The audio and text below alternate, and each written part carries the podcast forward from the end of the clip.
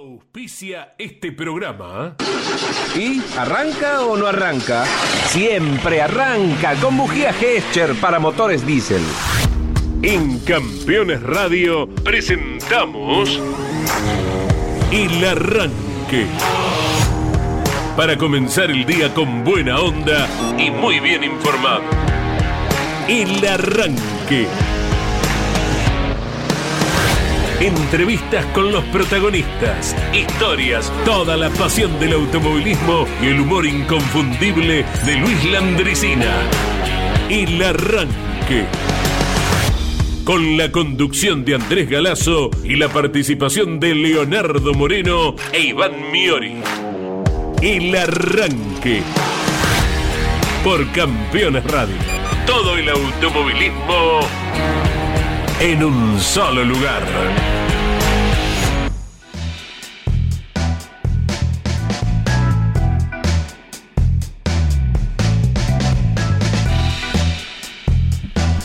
Hola, hola, buen día para todos, feliz Día Internacional de la Mujer, para todos nuestros afectos, eh, para todas nuestras compañeras de trabajo aquí en Campeones, los estudios de Campeones Radio. Vaya el beso grande y el deseo de que pasen el mejor de los días ¿eh? en este 8 de marzo que a nivel mundial se celebra en todo el mundo por un hecho singularmente trágico, pero que a medida que pasaron las generaciones fue tomando mayor repercusión y también con el avance ¿eh? de, de la humanidad la mujer que fue teniendo mayores derechos, inclusive en nuestro país, cuando hasta en alguna época estaba vedado el voto, algo que hoy nos parece absolutamente insólito, y que en el gobierno de Juan Domingo Perón eh, fue cuando se abrió la posibilidad para que la mujer pudiese votar. Eh, por medio de las coberturas de campeones a nivel automovilístico, nos hemos enterado también que en Arabia Saudita han eh, tenido derechos, como por ejemplo, hasta hace poco, eh, no poder manejar automóviles, ¿verdad? Y hoy ya eh, las damas lo pueden hacer en Arabia Saudita. Y así en muchos sitios del mundo donde tal vez algunas ideas arcaicas se vayan a ir desapareciendo paulatinamente. Para todas ellas el beso grande, el deseo de un muy lindo día. Y aquí lo estaremos compartiendo todo hasta la hora 11, como cada día, es la locución comercial de Claudio Orellano, la puesta en el aire de Claudio Nanetti y saludamos eh, a todos los componentes del equipo. ¿Cómo va, Leo Moreno? Buen día. ¿Cómo estás, Andy? Buen día para vos, para toda la audiencia, para todos y todas. Muy feliz día para ellas. Es un día maravilloso, dicho sea de paso, por lo menos climáticamente hablando, aquí en la Ciudad Autónoma de Buenos Aires, desde la República de Villa Devoto, estamos en los 23 grados. Vamos a llegar a 26. Atención que por la noche llegan las lluvias. Ah, no sí. rieguen las plantas porque si las tienen en el balcón se van a pasar de agua. Mira. Y mm, el- todos los excesos son malos, de falta y de exceso de abundancia. Claro. Así que atentos porque va a llover durante la madrugada y mañana miércoles también vamos a tener un día con precipitaciones en la metrópolis. Hablando de lluvias, en Río Gallegos, por ejemplo, en estos momentos está lloviendo, es la temperatura más baja del país, están en 12 grados, 27 grados tenemos en Posadas, en Misiones, la temperatura más alta. De eso va a ir un poco el programa del día de hoy, ¿no? Del Día Internacional de la Mujer, lo estaremos relacionando con el automovilismo, el arranque mezcla actualidad con historia, así que quédense porque hasta las 11 tenemos mucho para entregar. Claro que sí. Bueno, Leo recién hablaba de Río Gallegos, acerca de la temperatura eh, en la capital de Santa Cruz, y a 300 kilómetros de Río Gallegos está la ciudad del Calafate, 80 kilómetros más está el glaciar Perito Moreno. Pero ¿qué pasó en el Calafate, Iván Miori? Buen día. ¿Cómo te va Andy? Muy pero buenos días a todos. Me sumo por supuesto al saludo para todas las mujeres, eh, no solamente de nuestro país, sino del mundo. Y bueno, con respecto a lo que mencionabas en el día de ayer, las autoridades principales de la Asociación Corredores Turismo Carretera, eh, hablamos de Hugo Mazacane, de Gastón Mazacane, el último ganador que tuvo el fin de semana, acompañado por eh, diferentes autoridades, no solo de la categoría, eh, sino también del autódromo del Calafate. Recuerdan que la semana pasada habíamos dado la noticia de que Manuel Moriatis, el actual presidente del Turismo Nacional, también había visitado las obras. Bueno, ahora fue el turno por parte del turismo carretera con vistas a que este autódromo esté en el calendario 2023 de la máxima categoría que tiene hoy el automovilismo nacional. Así que después lo vamos a ahondar, pero fue una visita eh, bastante extensa, recorrieron las obras, la, la pista, el playón de boxes, compartimos algunas fotos que están tanto en la web de campeones como también en las redes sociales. Así que ya ha levantado, ha tenido muchísima repercusión, ¿no? Me gusta. Eh, un autódromo más, y ahí está un poquito la grieta, por así decirlo, en esto que tanto tenemos.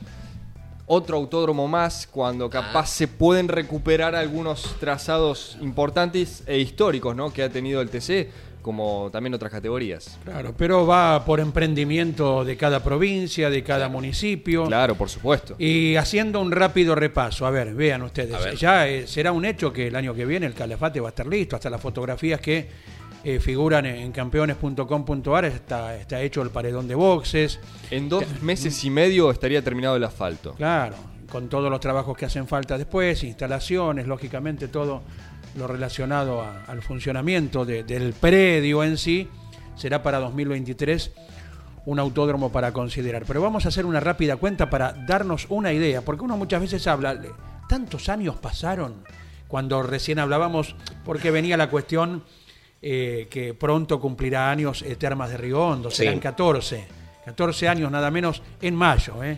y justo un día 8 de mayo se estará corriendo el TC, justo el mismo domingo 8 de mayo que se inauguró allá por el año 2008. Pero, Sí. a ver, ustedes tienen el mapa de, de nuestra Argentina en mente, ¿eh? Sí. Autódromos que tocas timbre y corres mañana. Sí, Río Gallegos, sí. Comodoro Rivadavia, Treleu, Hola, Viedma. Va- vamos a Ah, recorrer el mapa, va, si no- venís, así no claro. nos Vamos de abajo confundimos. Venís viajando, venís Sí, sí. viajando. De sur a norte. Claro. Venimos por la ruta 3, ¿eh? Sí. Gallegos, eh, Comodoro Rivadavia, Treleu, Viedma. Nos corremos un poquito para el centro, General Roca, Sí. Centenario, donde estuvimos el otro día. Sí.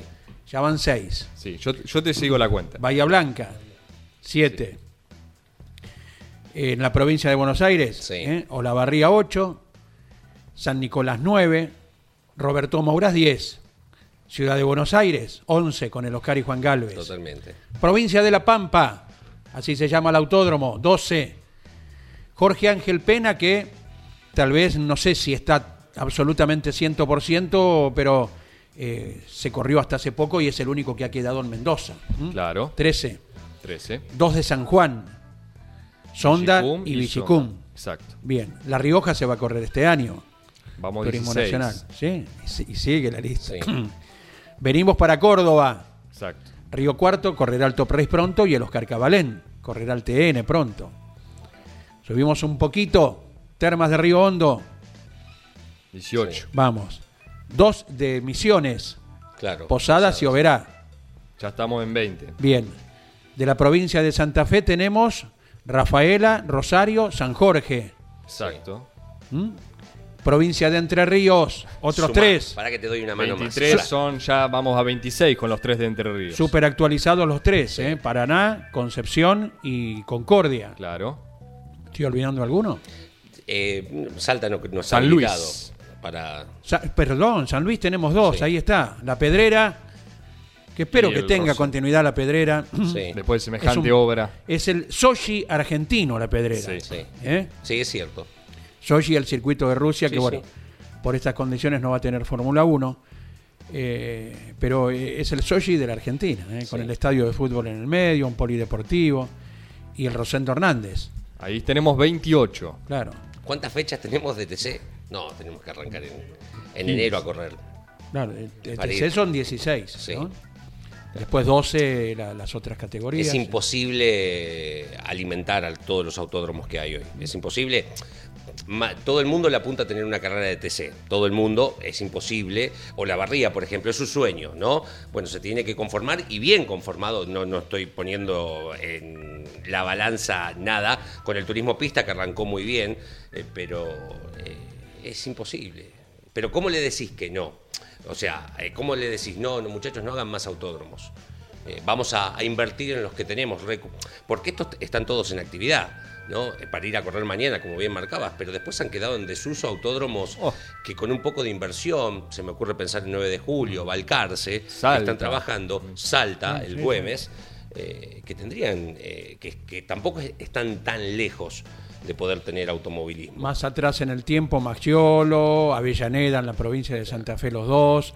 Podemos contabilizar unos cuantos. Bueno, ni hablar de eh, en Mendoza, en San Rafael, anteriormente el general San Perdón, Martín. que- Rafaela. No, no, No, lo lo nombramos. Ah, lo ah, nombramos, perdón, sí. perdón, perdón. No dije De- nada. Es que de Santa San Fe. Rafael y me sonó. De Santa Fe nombramos Rafaela, eh, Rosario y San Jorge. Perdón. Y si agregamos los callejeros que se han utilizado, país automovilístico por donde lo mires, ¿eh? callejeros que hemos tenido, Mar del Plata, eh, Santa Fe, Aquí, Capital Carlo- Federal. Capital, eh, Carlos Paz, eh, en Puerto Iguazú también se ha corrido Fórmula 3 sudamericana, como en Carlos Paz también la Fórmula Ah, 3. ¿no? impresionante. Eh, va bien, bien, bien, Sí, Claudio bases. Nanetti, ¿eh? Eh, las bases aéreas. Sí, señor. Punta Indio, Campo de Mayo, Morón. Oro. Sí, en Bahía también no se corrió en base aérea. En el aeropuerto. Exacto. Eh, una anécdota de, de esa, Sí. de esa carrera, 2002 fue, ¿no? ¿Cómo fue la apertura dominical de la transmisión de campeones? Teníamos la Chrysler Caravan, ¿te acordás en ese momento para movilizarnos? Se nos ocurrió darle el volante al presidente de la CTC, Oscar Aventín, que él manejase y con la apertura abrir justamente el domingo. Íbamos de acompañante y bueno, la, apertura describiendo todo lo que era eh, el movimiento, el entorno, la repercusión, la hizo el propio presidente de la CTC en aquel momento. Y cuando se corta el micrófono, mira para un costado, dice, lindo desorden ¿eh? hemos causado.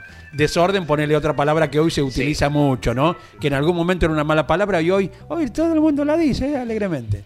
Eh, y en diminutivo lo dijo. Lindo desordencito, ¿no? hemos causado. ¿Por qué? Porque se cerró el aeropuerto de Bahía Blanca. Claro. Y te imaginas el que no, como lo hubiéramos hecho nosotros, eh, si se cerraba un aeropuerto por eh, un congreso de Ikebana o de cerámica en frío, ¿no? Y nosotros, ¿y cómo se cierra el aeropuerto? Vamos a decir, Sí, sí. ahora si es por una carrera de otro, no, Sí, sí. no nos quejamos, ¿no? Vamos a decir las cosas como son. Es cierto, es cierto. y bueno, y se, se armó una linda repercusión con el cierre de la base aérea nada menos, ¿eh? Eh, que muy bien Claudio Nanetti nos destaca. Y por ahí nos está quedando alguno. Nanetti necesita ¿eh? un micrófono. Claro. Nos está mí. quedando, Sí. Hay que habilitarle un micrófono. nos está quedando desde ya, nos está quedando ejemplo, alguno en el ¿sabés qué te tintero. está quedando? No me nombraste ahí a Tandil, porque hace 30 años que el automovilismo nacional no visita aquella bellísima ciudad de la provincia de Buenos Aires. Hoy, casualmente, es el aniversario de la última carrera de turismo de carretera. Así que le propongo a la audiencia, en esto que estamos diciendo, qué recuerdos tienen de lo que algunos decían el Nürburgring argentino. Ah, más grande, En inclusive. ese momento, 32 kilómetros 200. Claro. La vuelta para el último semipermanente. Hoy es el aniversario, la última carrera hace 30 años. 11 44 75 000, 11 44 75 000. ¿Fueron a alguna carrera de TC a Tandil? ¿Tienen algún recuerdo en especial a nuestra audiencia? Los invitamos a que nos escriban. 10 kilómetros más que Nürburgring. ¿eh? 22.800 tiene Nürburgring. ¿eh? Y quiero saber si Nürburgring tiene la bajada de Belén, una curva similar a la bajada de Belén. Bueno, y no solamente eso, Leo, sino también si nos está quedando algún circuito afuera, algo que se nos esté olvidando también. Ah, eh, se lo pueden comentar justamente acá al 11 44 75 0000. Claro, eh, bien dice Claudio Lanetti que donde desuso, lamentablemente, Claro. el Rubén Luis Di Palma de Mar de Sí. Y si hablamos de semipermanente, Junín bueno, también quedó en desuso, ¿no? claro, el Eusebio Marcilla está ahí, está ahí, tan, un terreno tan delicado al lado de la Laguna de Bueno, Gómez. Balcarce. Mar de Ajó ¿Qué se va a largan a pasar con llorar, chicos, Iván. Sí. Ustedes que fueron a carreras, ¿no? Que lo vieron en su esplendor, además en plena temporada de la costa bonaerense. Eh, te largas a llorar, sí. No, ni hablar. Sí, sí, bueno, Mar del Plata mismo que vos lo visitás Sí. frecuentemente por los zonales. Y de semipermanentes, ¿qué podemos decir? 19 de noviembre en La Plata, Lobos, Junín, Necochea, el Benedicto eh, Campos. el triángulo del Tuyú, bien Nanetti que nos refresca, eh, con, con la idea. Necesita Es- micrófono, Claro, Nanetti. Bien, bien, bien costero, Claudio Nanetti. El Triángulo del Tuyú, San Lorenzo. eh, en su momento se corrió en Concordia. en calle- hablamos de ruta, eh, La Banda, en Santiago del Estero. Y si vamos más atrás en el tiempo, más atrás, los Cóndores en la provincia de Córdoba. En Viedma hubo también circuito semipermanente en la Eh. década del eh, 80, mediados del 80, por ahí. Y Bahía eh, tenía, además de Bahía, estaba UGES, era eh, en Bahía, en el sur, además de Eh, semipermanente. En, en Punta Alta, En Punta Alta, claro, en Punta Alta, ahí hemos tenido cada fresquete que ni les contamos. Ahí hemos tenido cero grado con un viento de 40 kilómetros por hora. Eh, Bolívar y la lluvia. Bolívar con la lluvia, que era, bueno, una. Bueno, déjenle algo a los oyentes, porque ya, tenés ya, razón. se- ya está. Y bueno, nombraron todos. Y viste cómo nos ponemos y ya ahí empezamos, ¿no? Eh, bueno, Bueno. ni hablar de la, La de- propuesta está hecha. Los rallies, mirá si habrá. Si después de todo lo que rally. comentaron estos dos muchachos, que tienen más kilómetros eh, que yo, obviamente, bueno, si se acuerdan de alguno, 11 44 75 00 00, sumado a lo que decía Leo, eh, algún recuerdo que tengan del hermoso trazado de Tandil. Justamente hoy se cumplen 30 años de la última carrera. Bueno, señores, llega al arranque por la mañana de campeones Fabiana Cantil, un exponente del rock nacional, amanece en la ruta. Amanece en la ruta, no me importa dónde estoy. Me he dormido viajando y soñado tan intenso. En ese sueño yo me veía en ese auto, pero no. No era el mismo porque estaba todo roto en su interior. Este paisaje es tan extraño, se parece al de un tren eléctrico. Esos árboles tienen contornos, darme cuenta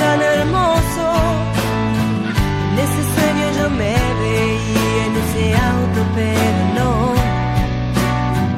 No era el mismo porque tenía fuego en su interior.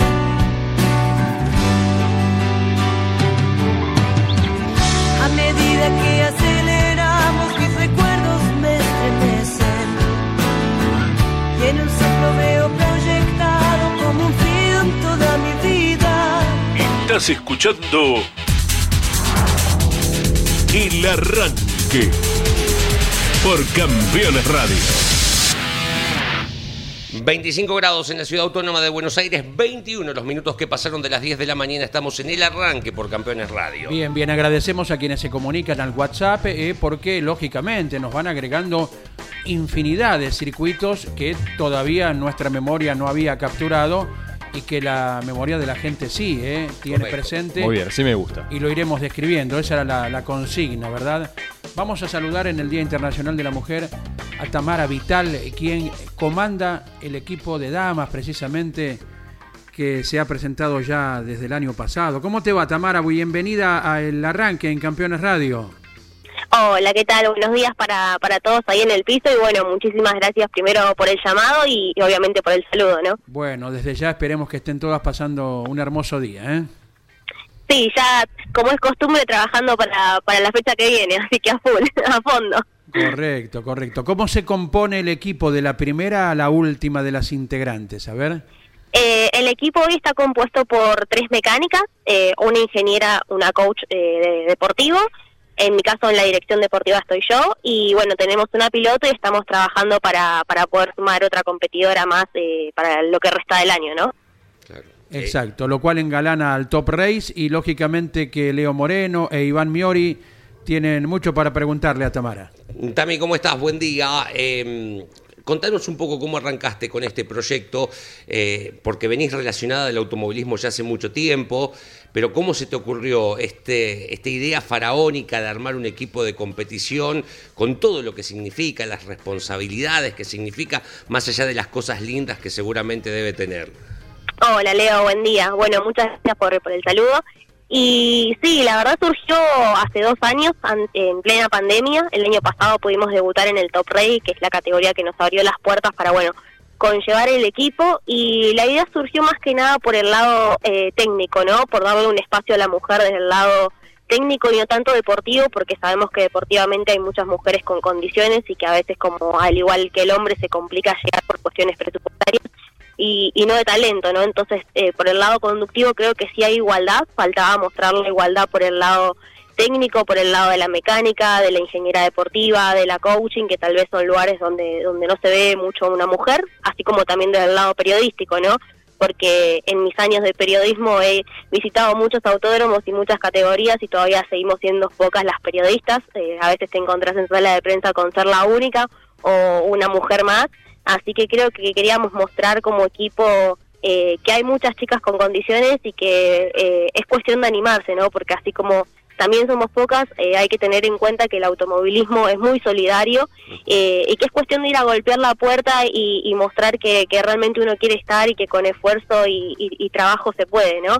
Y hoy con el equipo estamos cumpliendo los objetivos. Eh, el primero era que más equipos incursionen con mecánicas dentro de sus estructuras.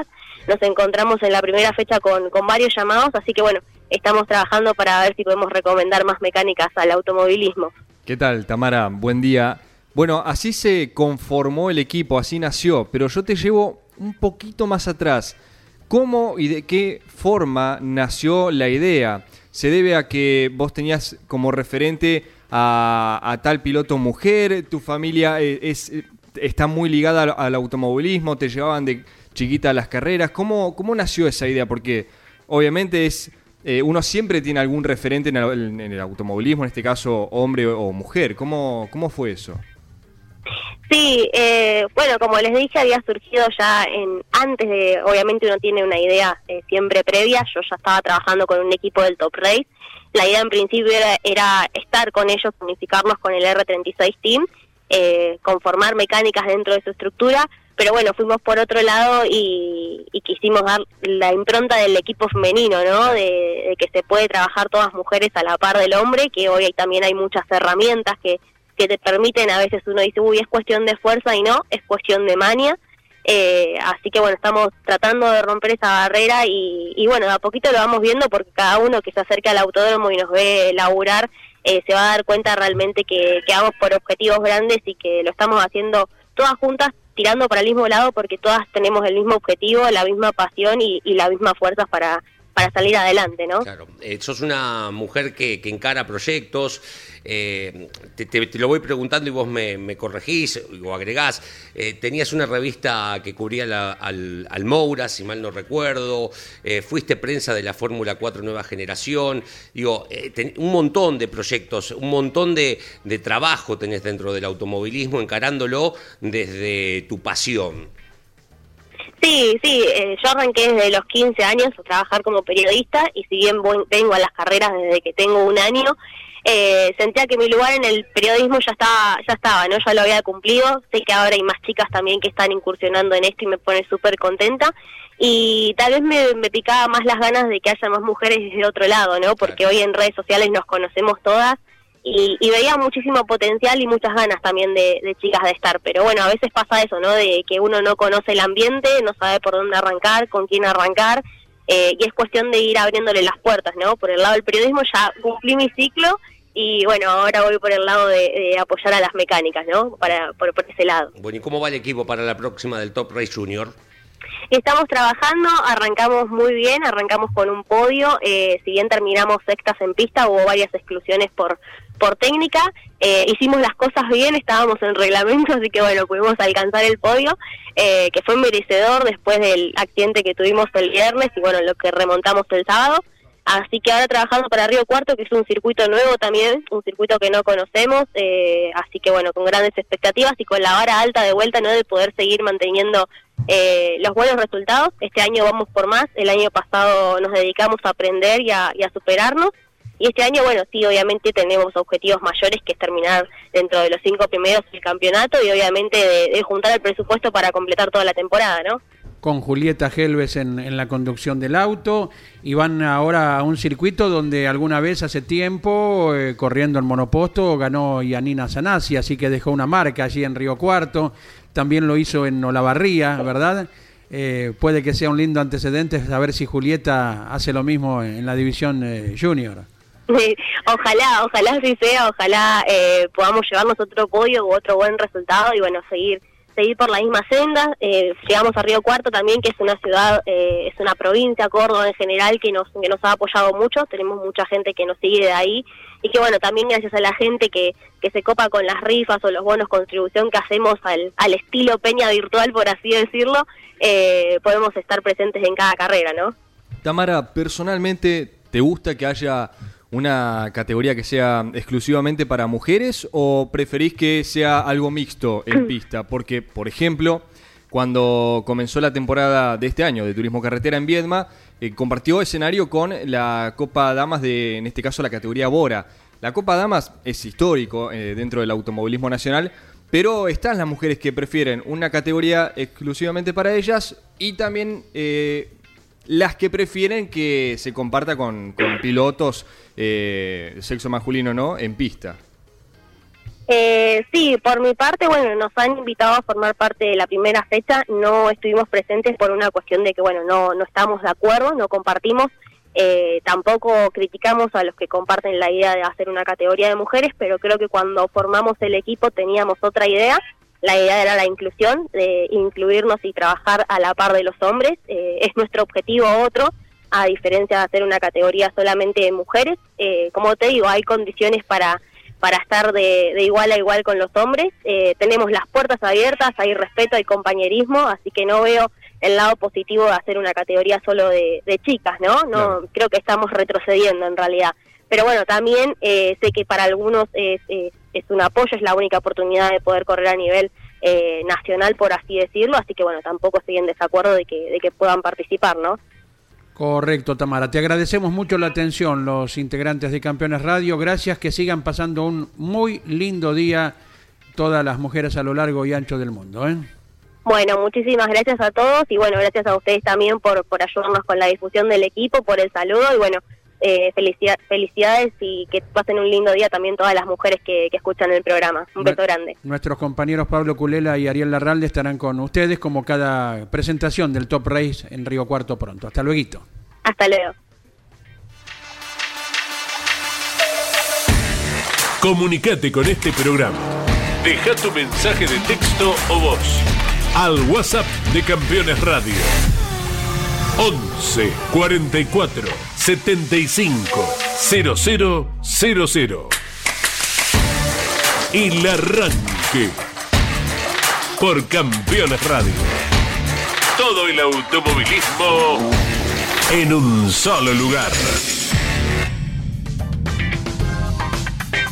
31 minutos de las 10 de la mañana, señores, aquí estamos por Campeones Radio en el arranque. Si andás por Capital Federal, son 26 los grados que ya tenemos. Si estás en Viedma, estamos en 21 grados en aquella ciudad de la Patagonia, Argentina. 11 44 75 0000 para comunicarte con el arranque. Desde San Nicolás, escuchando la transmisión, saludos a todos los integrantes y lógicamente que, que Cristian Ceboli eh, hace mención al semipermanente de San Nicolás, donde fuera aquel accidente de Oscar Cabalén, para que la gente lo, ubique, ¿ven? Sí, Claro. de la siderurgia, ¿verdad? Eh, hay infinidad de circuitos por allí. Y manda para ir la foto de un mate. Sí, sí, mira vos. mate. Muy bien. Eh, Mira, tiene eh, el, el mate tiene calcos de diferentes firmas relacionadas con el automovilismo, Muy bien. válvulas, pistones, ¿qué más tenemos? Falta la de campeones ahí, ¿eh? Sí. Ahí está bien un, un termo. Doy, por sentado que el mate es amargo. Porque el mate es amargo. Porque el Olvidate. mate es amargo, Sí. Miori. Olvidate. Eh, sí. Pero- Obviamente. Si nos pone que es dulce, hay que bloquearlo, Andy. No, pero No, ¿cómo va a estropear no, semejante tanto mate como con lo eso, lindo no. que es con azúcar? Tanto como eso no, pero no cuenta con nuestra anuencia, ¿verdad? Si el mate es supuesto. dulce. Así que eh, por ahí vamos a ir ordenando. Tenemos más mensajes, ¿verdad? Eh, lo escribo y me emociono. El obispo campeón de Tandil dice Cristian de Chivilcoy. Claro, 1990. Eh, Emilio Salvador Satriano se coronó campeón en Tandil cuando hablábamos de, las competencias en el semipermanente tandilense. Eh, el autódromo de 9 de julio tiene que volver a tener TC. La historia no se puede tirar por la ventana, nos dice Alfredo de Azul. Con respecto a esto también de los autódromos en desuso, eh, o cuando hicimos este recorrido imaginario por la cantidad de circuitos que hay en el territorio argentino. El vuelco en el dique de Mouras, no recuerdo el año, nos dice Luis de Tandil. En el, habla del semipermanente de Tandil.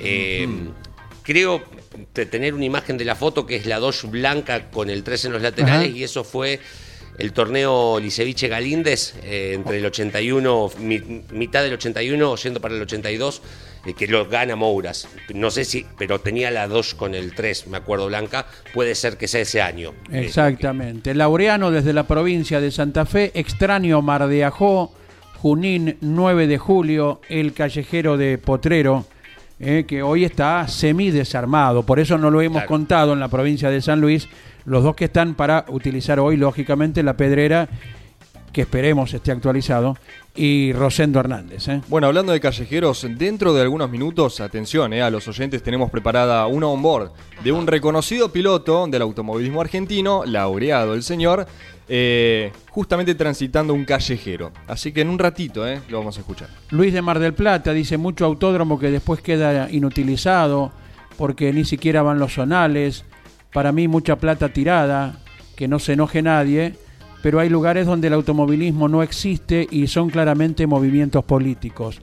Es la opinión Claro. De sí. Luis de Mar del Plata eh, mientras eh, siguen más mensajes. A ver, nos mandan un- una foto de un turismo clase 2, pero es un Fiat 128. ¿eh? Sí. Terminado un clase 2. Y si, Muy no- y bien. si nos ponen algo más, es. Bueno, Cristian, Ah, y puso amargo, ¿eh? claro. El del mate. Está bien, amargo. Ahí está. Un clase 2 de alguna categoría zonal, ¿no? Seguro, es un ser. Fiat 128 hermoso. ¿eh? Gracias, gracias eh, por eh, además eh, compartir con nosotros la actividad que seguramente Cristian tenga en cuanto a, a la conducción o a la construcción del auto que nos eh, grafica. ¿eh? Eh, yo veo como positivo este, mm, o sea, para los que viajan al sur, ¿no? Digo, primero, si bien el sur tiene un montón de autódromos de actividad, pero es lo más eh, al sur que vamos a llegar, ¿no? Digo, con Río Gallegos en cuanto a autódromos. Eh, por ejemplo, uso un recuerdo personal, a mí me permitió conocer el Perito Moreno, el glaciar, haber ido a Río Gallegos y poder volver a esa parte. Si bien estamos yendo a Viedma y un montón de autódromos, hay un montón de kilómetros más en el territorio argentino hacia el sur eh, y poder tener una competencia más allá de la opinión propia de si hay automovilismo o no. Pero ojo, porque por allí... eh, que no conozcamos no significa que no haya automovilismo. Hay categorías zonales en el sur y la pasión va a lo largo y a lo ancho de todo el territorio Y, nacional. y va a provocar, cuando esté el autódromo del Calafate, el ingreso de mucho público de Chile. Por Claro. supuesto. ¿eh? Tenemos los otros días, eh, no- nos escribió el domingo pasado, oyente, desde Punta Arenas. Eh, hay hay más, de un, más de un mensaje que llega desde Chile. Claro. Y es este, pasará a ser un autódromo prácticamente fronterizo, como lo es en el otro extremo Posadas u Oberá, que también provoca el cruce de espectadores de Brasil o de Paraguay, o como son los autódromos cuyanos, que más al norte también provocan que espectadores chilenos crucen, o los entrerrianos, que también motivan que muchos uruguayos salten hacia nuestro país, más aún con el protagonismo que tienen varios pilotos orientales en las categorías argentinas. ¿eh? Correcto. Bueno, señores. Lo eh, tenemos a don Luis. A Don Luis, sí, sí, como cada mañana llega a Campeones Radio, una historia más de Luis Me voy a ensillar el mate para escucharlo. Muy bien. Ahí va. Y a mí me cuentan estas cosas que pasan por ahí. Escuela, un aula con 50 alumnos, el maestro que tenía códigos propios para manejarse con los chicos, en vez de decirle, a ver, este Martínez, a ver, Domínguez, a ver, Ángel Vos, los tenía numerados, del 1 al 50. Entonces a ver el 23, ahora el 37, 42, a ver. Y cada uno tenía que saber su número. Y un buen día le dice, bueno, mañana voy a empezar en orden correlativo por el 1 y voy a terminar por el 50. Y cada uno me tiene que dar un color. El que repita un color está aplazado. Empiezo por el 1, termino por el 50. ¿Está claro? Un color. Los que ya están dichos, ojo con repetirlo porque están aplazados. El 50 una calentura tenía. Llegó llorando a la casa. Y la madre dice, ¿qué te pasa? "Eh, Dice que el maestro, dice, lo que se le ocurre, dice que mañana va a empezar por el 1 y va a terminar por el 50. Y cada uno de nosotros tenemos que decir un color. Cuando llega el 50, ¿qué color voy a tener yo para decir? La madre dice, tranquilízate, tranquilízate. Es una cosa que vos no sabés, porque sos chiquito, que hay colores que los chicos no saben. Yo te voy a decir un color que por ahí hasta tu maestro lo va a tener que pensar. Sí, pero tiene que ser un color que exista, porque si no igual voy a ir preso. Yo te voy a decir un color que existe, pero que no lo va a tener en cuenta nadie. Ahora eso sí, ni lo escriba ni lo repita en voz alta, porque te lo van a copiar los compañeros. ¿Y qué color es? Azul cobalto. ¿Y eso qué color? ¿Viste que vos no lo conocía? Pues sos chiquito. Pero es un color, azul cobalto. Entonces vos metételo acá ahora, azul cobalto, repetite así, azul cobalto. Cuando llegue el momento, estate tranquilo que hasta ese momento nadie lo va a decir. Y te parás, lo mirás, este azul cobalto se va a caer de espalda. Y empezó. Mientras tomaba la merienda, azul cobalto, azul cobalto, azul cobalto, azul cobalto. Empezó a hacer los deberes y azul cobalto, y hacer los deberes, azul cobalto y azul cobalto. La hora de la cena, tomaba la sopa y azul cobalto, azul cobalto. Era de rezar ante acostarse y Padre nuestro que te diga azul cobalto y azul cobalto. Y Dios te salva y azul cobalto y azul cobalto. Y se levantó con azul cobalto y se cepillaba los dientes y azul cobalto y azul. El asunto era no olvidarse. Manteca en el pan y azul cobalto y azul cobalto. Y café con leche y azul cobalto y juntó los útiles, los ató con un cinto, los iba revoleando para la escuela. Azul cobalto, azul cobalto, azul cobalto. Y llegó a la escuela y se formaron cada grado con su maestro en el patio interior, aurora, izada de bandera y después cada carancho a su rancho. Cada escuadra a sus aulas y entran.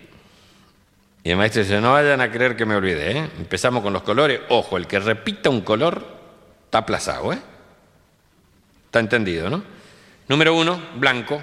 Número dos, verde. Número tres, amarillo. Número cuatro, azul. Y el otro azul cobalto, azul cobalto, azul cobalto, azul cobalto. Pero era azul nomás, digo. Por ahí, por el 7, el 8, uno dice negro, bien. Este, y en el 9 otro dice negro. Ya dijeron negro. Negro azabache. Ah, está bien, es una variante. Por el 15 más o menos otra vez, si vienen con los colores, colores, dice azul, ya dijeron azul. Y el otro, "Sí". y esperaba a ver qué sí. Azul eléctrico, está bien, adelante, adelante. eh. Azul cobalto, azul cobalto, azul cobalto, azul cobalto. Por allá otro negro, ya dijeron negro, negro noche, está bien, es una variante, muy bien, adelante. Y por ahí otro, allá por el treinta y tanto. Azul, ya dijeron azul. ¿Qué azul? Y temblaba, este, azul celeste. Y azul cobalto, azul cobalto. Y faltaban dos nomás. El 48, el 49 y él. Y el 48 se pone de pie y dice anaranjado. Y el 49 era un negrito, bien negrito, mota, mota, ¿viste? Pero bien negrito. Y se para el negrito y dice azul cobalto. Y este le sale el alma negro. Y dice, ¿negro qué? Negro piojoso.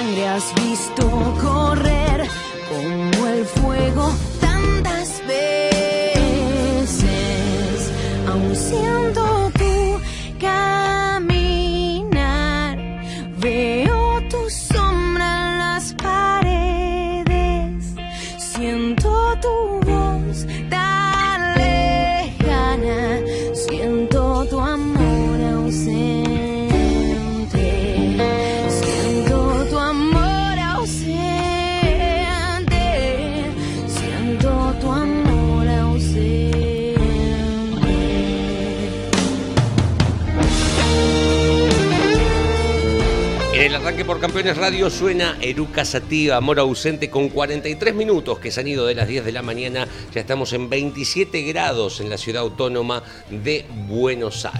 Rápidamente dando cuenta de mensajes, sí, gracias a Ricardo de Banfield, dice recuerdo al autódromo de Estancia Chica. Eh, Agustín desde Neuquén, recuerda a Allen, pasamos por arriba de Allen el otro día. Daniel Bosco y Pablo Culera que venían en la ventanilla derecha lo vieron. Eso era lo que... Eh, Con Claudio Nanetti yo se lo quería mostrar en la ventanilla izquierda del avión, pero eh, justo pasamos por allí y Daniel y Pablo nos decían que se lo veía bárbaro a Allen, eh, un circuito que, bueno, fue hasta Juan Manuel Landa seguro corrió allí en Allen porque recuerdo que hasta el 91 el turismo carretera eh, con victoria de- del Pato Morresi estuvo corriendo en el escenario mencionado. Pero con Juan Manuel Landa vamos a estar dialogando de, de otros temas también.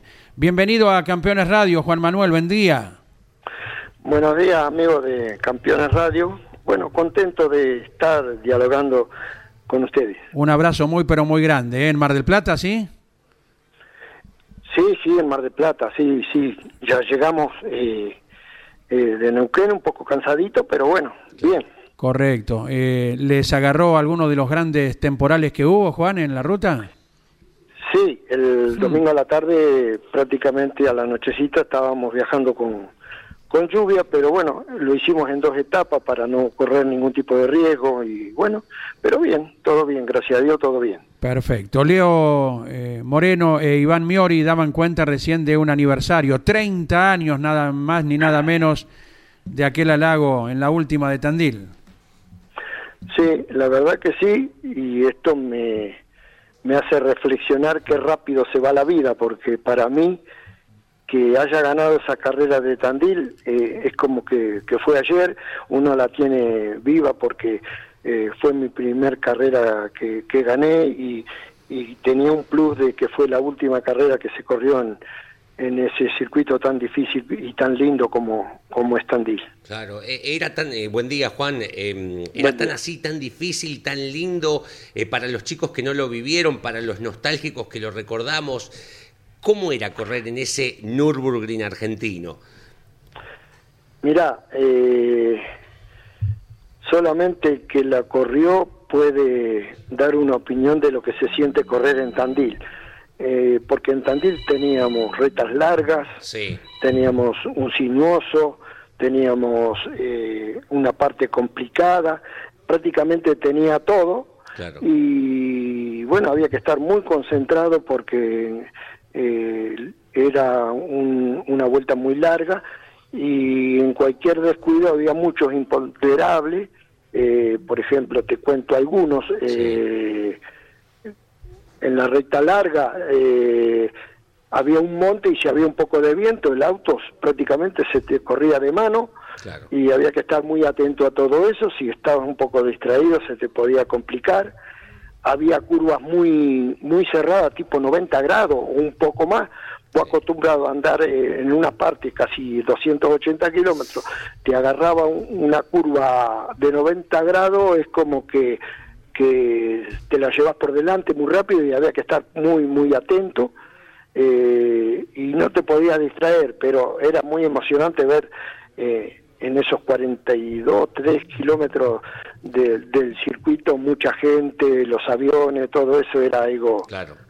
Impagable, ¿no? Y, y bueno, una lástima eh, que no se corrió eh, más en ruta. eh, yo estoy de acuerdo que no se haya corrido más en ruta por lo peligroso, Claro. pero me tocó por suerte vivir esa época, eh, la última parte de la ruta, que la pude disfrutar mucho. Eh, 32 kilómetros 200, Escarminachi, El Gallo, eh, la curva Claro. del Banco Nación, pero... No, la curva de la casita. Ah, también. Y la Esa bajada era de la más Belén, peligrosa. la bajada de Belén, No tanto porque tomábamos recaudo, pero porque a través de los años yo había corrido cinco o seis veces, ya había había pasado todos los sobresaltos en, en la bajada de Belén si, si no la transitaba en, en su forma adecuada, ¿no? Pero ya después lo último no, no, no se hizo tan peligroso. Quizás eh, en la zona de los mixtos, eh, para mí la más complicada eran las dos partes, la, la curva de la casita y la S después de la largada, eh, y antes de llegar a Escarminachi también ese curvón que se tomaba prácticamente a fondo, no todos lo tomaban a fondo porque tenía el peralte un poquito al revés y el, y el auto se, se quería ir hacia, hacia afuera, hacia la izquierda, pero bueno, después de la experiencia de varios, varias carreras uno analiza todo y trata de hacerlo de la mejor manera, que, que fue lo que pudimos hacer eh, ese, ese 8 de marzo. la, la peleaste con Romero, ¿no? Con el Choco Romero en la sumatoria de Eh, sí, yo tenía eh, tenía la, la suerte de que yo había ganado la primer serie por casi 10 segundos. Claro. Y bueno, yo sabía que llegando atrás de Romero, eh, él me tenía que sacar 10 segundos a mí, fue muy fácil poderlo seguir a él y, y bueno, eh, elaborar el triunfo tranquilo viendo la ventaja que tenía, ¿no? Claro, claro, ni hablar. ¿Te acordás quién era el acompañante, Juan, ese 8 de marzo del 92? Sí, sí, eh, los últimos siete, ocho años mi acompañante fue Carlitos Averasturi, que tuvo la suerte en ese año de salir campeón de, de acompañantes. Este, y bueno, realmente eh, él fue un, un, un pilar mío en todo lo que es esto, porque él se brindó todo para, para que ese año fuera eh, muy bueno, porque a partir de ahí ya tuvimos la, la posibilidad de poder pelear el campeonato durante, durante el año, ¿no? Con un buen comienzo, eso te da más energía para, para seguir prendido y, y hacer las cosas de la mejor manera. Hoy sigue en actividad Verasturi en otro segmento, ¿verdad? Sí, eh, Carlitos está en la venta de repuestos en todas las carreras del, del TC, cosa que, que aprendió en la época que estábamos nosotros, porque él era el encargado de, de adquirir todos los repuestos para, para el auto y bueno, terminaba la carrera, el día martes salía para Buenos Aires a, hacer todo eh, y traer todo lo que necesitamos para la próxima carrera y bueno, una vez que yo dejé de, de correr, él se dedicó a eso y bueno, y ahí está, pasándola muy bien y, bueno, disfrutando del turismo de carretera. Correcto. Juan Manuel Landa, manejás YouTube y esas cosas, si no, Marcos te asesora, ¿no? Para ver algún material eh, del Me recuerdo. cuesta- me cuesta mucho manejar la tecnología nueva porque ha avanzado mucho estos años y bueno, uno es como que no se preparaba para tanto progreso, pero pero sí, eh, meto el dedito en el teléfono y siempre algo algo veo. Te recomendamos, o si no, en la computadora de escritorio de, de tu oficina, Campeones Sí, sí. TV, Campeones TV, semipermanente Tandil, y allí hay un notable informe que nuestro compañero Mariano Riviera en su momento elaboró. ¿eh? Bueno, bueno, vamos a, le voy a informar a mi nieto para que me dé una mano y poderlo ver. Dale, dale nomás que te va a despertar muchísima nostalgia. Juan, ¿qué tal? Buen día. Bueno, hablando un poco de, de la tecnología, de- del archivo, video, fotos, ¿cuál es la parte del trazado de Tandil en la que hoy, si mirás alguna repetición, decís, qué loco cómo pasábamos por acá a tal velocidad, hoy no lo volvería a hacer? ¿Cuál es esa parte del circuito que, si lo volvés a mirar hoy, te asusta un poco? No, ahora con el pasar del tiempo pienso que la pasión te hace perder el temor, el miedo, eh, pero realmente era muy, muy peligroso y bueno, los accidentes que hubo en Tandil fueron muchos. Cada carrera había cerca de 10 despistes y, y con los autos muy dañados, sobre todo en la bajada de Belén. En cualquier momento te podías eh, golpear porque eh, no había mucha banquina y bueno, un reventón de, de un neumático nomás te hacía un desastre, re- reventar una goma delantera que, que estaba dentro de las posibilidades porque la bloqueada estaba muy latente y, eso se podía podía producir y los los corredores cuando estamos arriba del auto lo- no pensamos en las consecuencias sino pensamos en poder llegar y bueno y de ahí surge eh, algún accidente pero por suerte yo no no no los tuve Bien. De acuerdo, bueno, bueno, acompañando siempre a, a Marcos en cada carrera y ahora ya abriendo la expectativa hacia Concepción del Uruguay, Juan Manuel.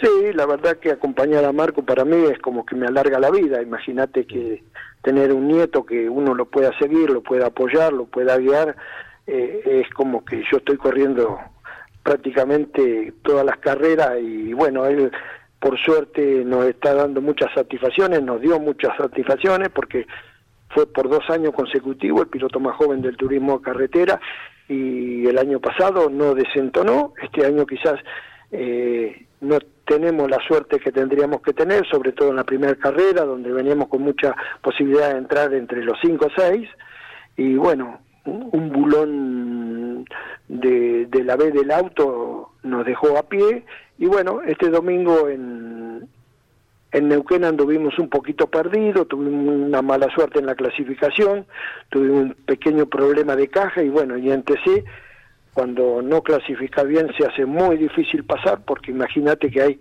casi 30 años, eh, 30 autos en, en un segundo y, y el sobrepaso en los autódromos se hace muy muy difícil porque ha quedado demostrado que autos de punta, de, de primera línea, largando atrás, pasan dos o tres autos nada más. Vos fijate que Mangoni era eh, uno de los autos más rápidos y, sin embargo en la serie pasó dos autos nada más y, y bueno, eso se hace muy difícil y es como que eh, el día ese que te toca una mala clasificación ya eh, te cuesta mucho poder arribar. Pero bueno, hay que seguir trabajando, hay que seguir luchando y bueno, están las condiciones, está el equipo, está todo y bueno, tendremos que cambiar de racha nada más.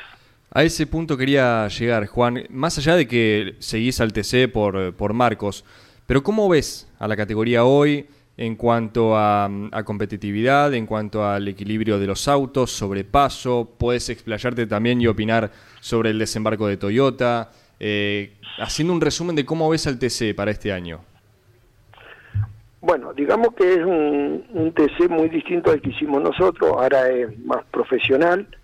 Hoy contratás un, un equipo que no te interesa si es de Mar de Plata, de Buenos Aires, de La Rioja, de cualquier lado. Este, entonces se pierde un poco la localía. Eso es lo que estoy notando, que no hay el entusiasmo que había en la época nuestra cuando un piloto local corría, que lo iban a esperar, mucha gente, esto, el otro. Eso ha cambiado muchísimo. Eso es lo más notable que, que eh, me he dado cuenta que, que está ocurriendo.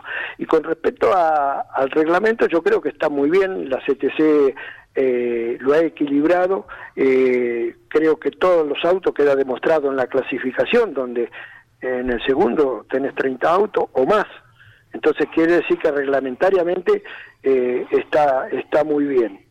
Y, y como decís, creo que eh, se está, eh, por ejemplo, lo noto en mi nieto, donde quizás se le ha puesto mucha presión en que no sea tan agresivo, él siempre ha sido un piloto agresivo, cuando le gusta pasar por afuera, por adentro, en el lugar, y eso, eso es como que esa, eh, esa chispita que él tenía, eh, es como que la está perdiendo, porque bueno, está bien, eh, eh, La paridad de los así, autos, así se corre, ¿no es cierto? Pasar un auto por afuera, que va a tener el sol, la, ha tenido la mala suerte por ahí de, de chapearse con algunos, como, como dicen en el ambiente, y bueno, eh, está un poco eh, presionado por eso y eh, no es el marco que, que nosotros conocemos.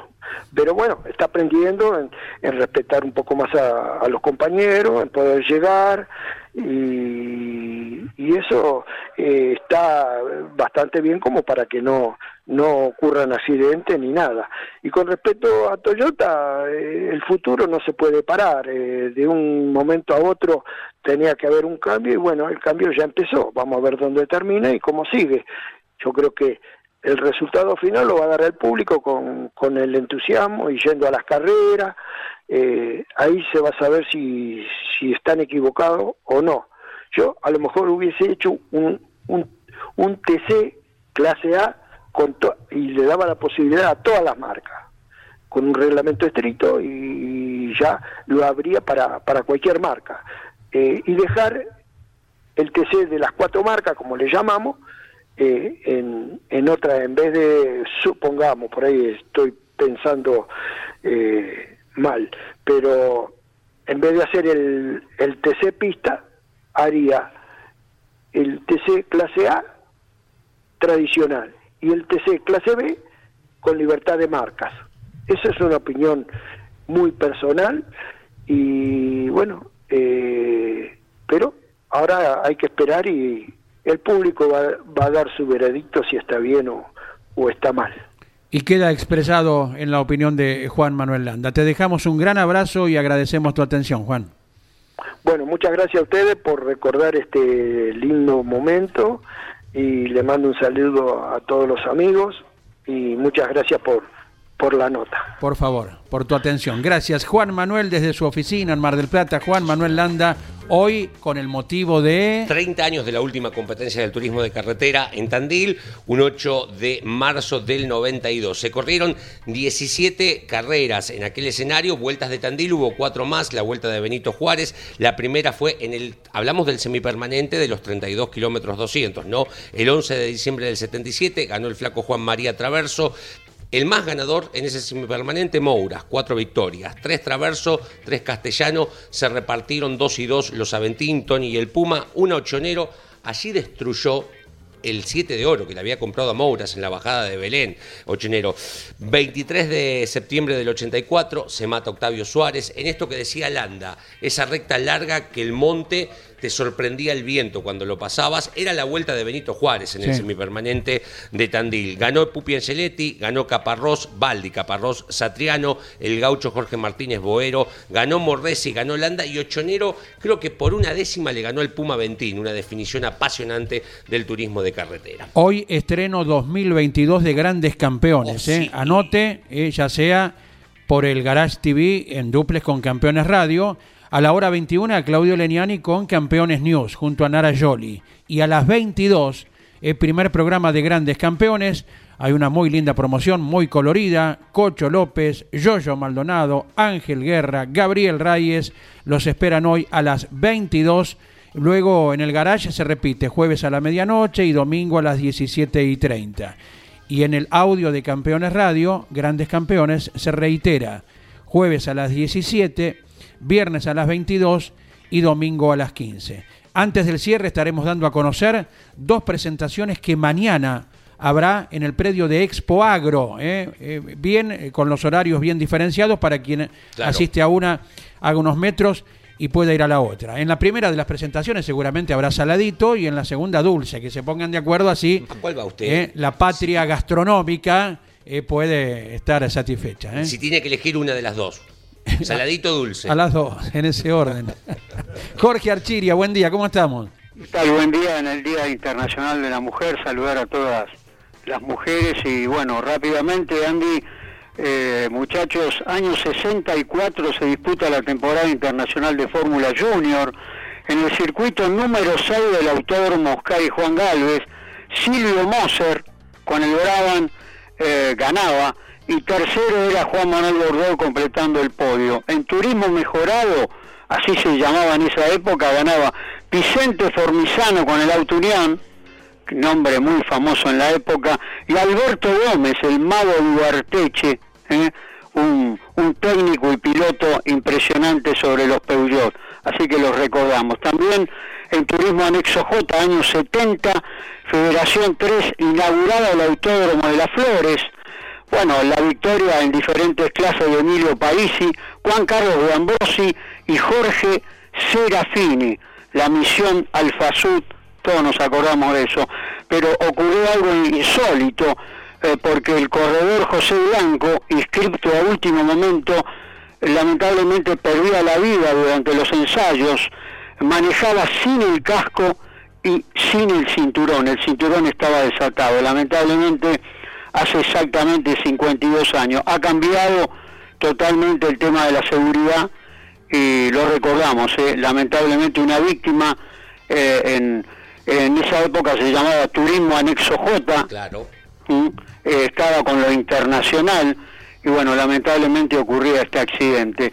Y también en el 86, al regresar de una sesión de ensayos en el circuito de Paul Ricard, eh, en el Ford Sierra, que lo trasladaba Frank William, eh, el auto volcaba y sufría lesiones en las vértebras cervicales, lo acompañaba su piloto Nelson Piquet y lamentablemente le produjeron una parálisis permanente en brazos y piernas. ¿eh? Hace poco fallecía Frank Williams, así que lo recordamos también muchachos. De acuerdo, Jorge, te dejamos un gran abrazo. Gracias por todo.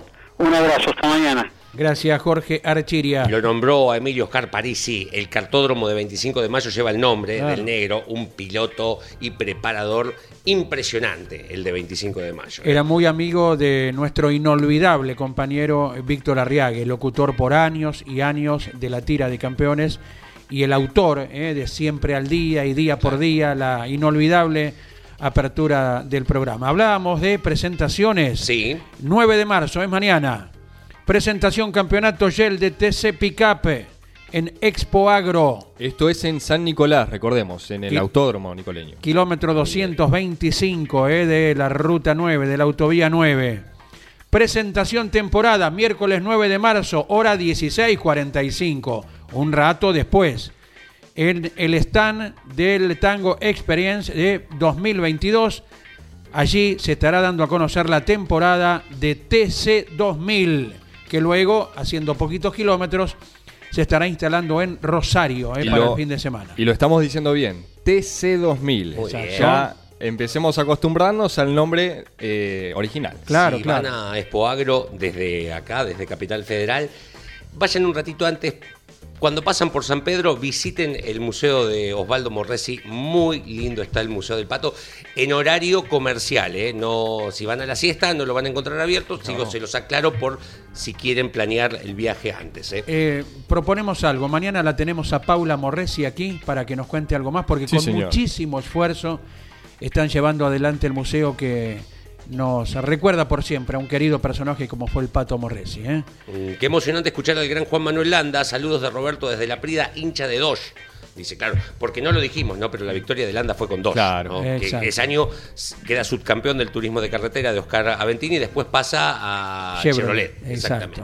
Gracias a Horacio Castaño de Lomas de Zamora, dice eh, Azul Cobalto, mi cuento favorito, eh, el de Luis Lo había Landricina. pedido, ¿no? En su Me momento, parece sí, sí. Y también nos indica que su papá, Beto, y él mismo han corrido en Estancia Chica con la Fórmula 5, papá en 1983 y él, eh, Horacio Castaño, en 2007. Y nos envía la foto correspondiente. Así que queda todo documentado. Y mil gracias. Esto en, a colación de lo que comentábamos, ¿no? Los autódromos actuales, los que se cerraron, los que fueron. Tenemos una pila de escenarios en el país que, que da miedo. ¿eh? Sí, y no estamos hablando de los circuitos zonales, ¿eh? Uh. Que hay en la provincia de Buenos Aires es impresionante. No nos alcanzaría la hora, de Leo. circuitos Claro. de tierra compactada y circuitos de asfalto chiquitos de 1300 metros, ¿no? Gracias a Jorge Casalins, el presidente de la Fórmula 3 Metropolitana. ¿Cuántos autos hay para el domingo, segunda fecha del campeonato? Eh, recordamos que hubo, vamos a una ayudita, eh, somos buenos. Hubo 34 en la primera. Sí. Primera fecha, dos carreras, sábado y domingo. ¿Cuántos hay para la segunda fecha? 50. Upa. Epa. Poquitín menos. Un poquito. Pero, Me, me- con- me quedé con el 40. TC que corrió con 50. 39. 39, bien. se anuncian los regresos de Agustín Burali, Matías Jusid, Marcio Fachelo y Rodrigo Ortegui. Y se anuncia el debut de Juan Cruz Roca con el equipo de Josito Di Palma, el piloto sanjuanino Roca y Josito con el equipo que por el COVID del piloto no pudo estar en la carrera anterior, ¿verdad? Claro. Y exacto. también, a ver, a ver, a ver, aquí Franco Lucero y Tomás Lordi también serán debutantes. Lucero, Estamos hablando de la fórmula metropolitana, ¿no? 3 Metropolitana. Lucero es de Rojas y Lordi es de Junín, los dos pilotos de la provincia de Buenos Aires. 39 autos entonces. ¿eh? Bien, perfecto. Bueno, van a tener un día hermoso, lo que les queda, ¿eh? reitero, a la noche van a llegar las lluvias y mañana vamos a tener un día bastante húmedo de lluvias en la ciudad autónoma de Buenos Aires. Digo, para que sepan cómo venir vestidos. Si y hace con qué frío, si hace frío hay que abrigarse, si llueve hay que tener un Exacto. piloto o paraguas y adelante eh, con las actividades de cada uno. Sí, señor.